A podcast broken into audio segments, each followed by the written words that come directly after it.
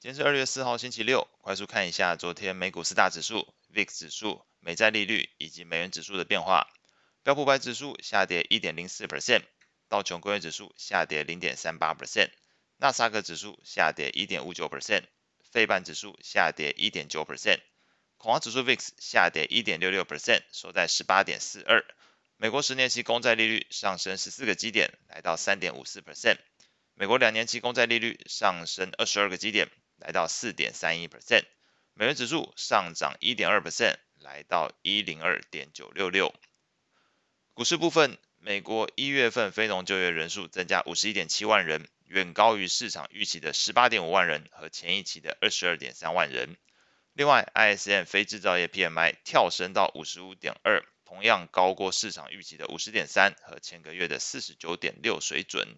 两项数据都挑战市场对于 fed 不久之后停止升息的观点引发美国公债利率大幅上涨对股市评价面带来压力使得美股四大指数全面收黑费半指数跌幅一点九 percent 相对较大。而前一天公布而且财报不如预期的苹果 google 亚马逊昨天则意外的并没有全部都下跌。苹果逆势上涨二点四四 percent Google 则是下跌二点七五 percent，亚马逊下跌八点四三 percent。在类股部分，标普十一大类股全数下跌，而亚马逊所在的非必需消费类股下跌三点零八 percent，表现最差。金融类股、能源类股、健康照护类股则是相对抗跌。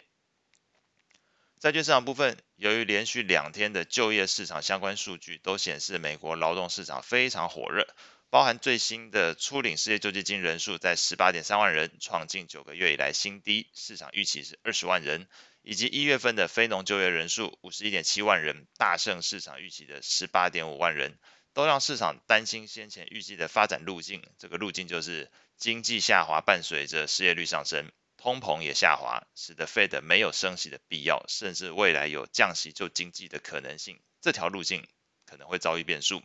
美国公债因此出现了抛售情况，使得公债利率大幅上涨，十年和二十年期公债利率分别上升了十四和二十二个基点。而在昨天美国债券型 ETF 的价格变化上，美国二十年期公债 ETF TLT 下跌一点五 percent，美国七到十年期公债 ETF IEF 下跌一点零七 percent，美国一到三年期公债 ETF SHY 下跌零点三七 percent。美国投资等级债券 ETF LQD 下跌一点一四 percent，美国非投资等级债 ETF HYG 下跌一点零五 percent。外汇市场部分，美债利率上升，使得美元再度因为利差因素而相对主要货币是升值。欧元、英镑、日元昨天是全数下跌。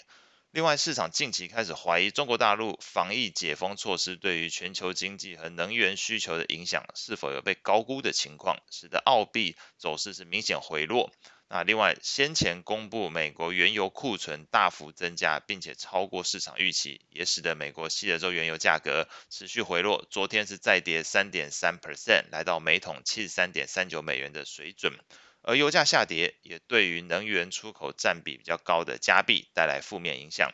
在汇率型 ETF 的价格变化上，美元指数 ETF 上涨一点三一 percent，欧元 ETF 下跌一点一 percent，英镑 ETF 下跌一点五二 percent，日元 ETF 下跌一点八 percent，澳币 ETF 下跌二点二七 percent，加币 ETF 下跌零点六四 percent。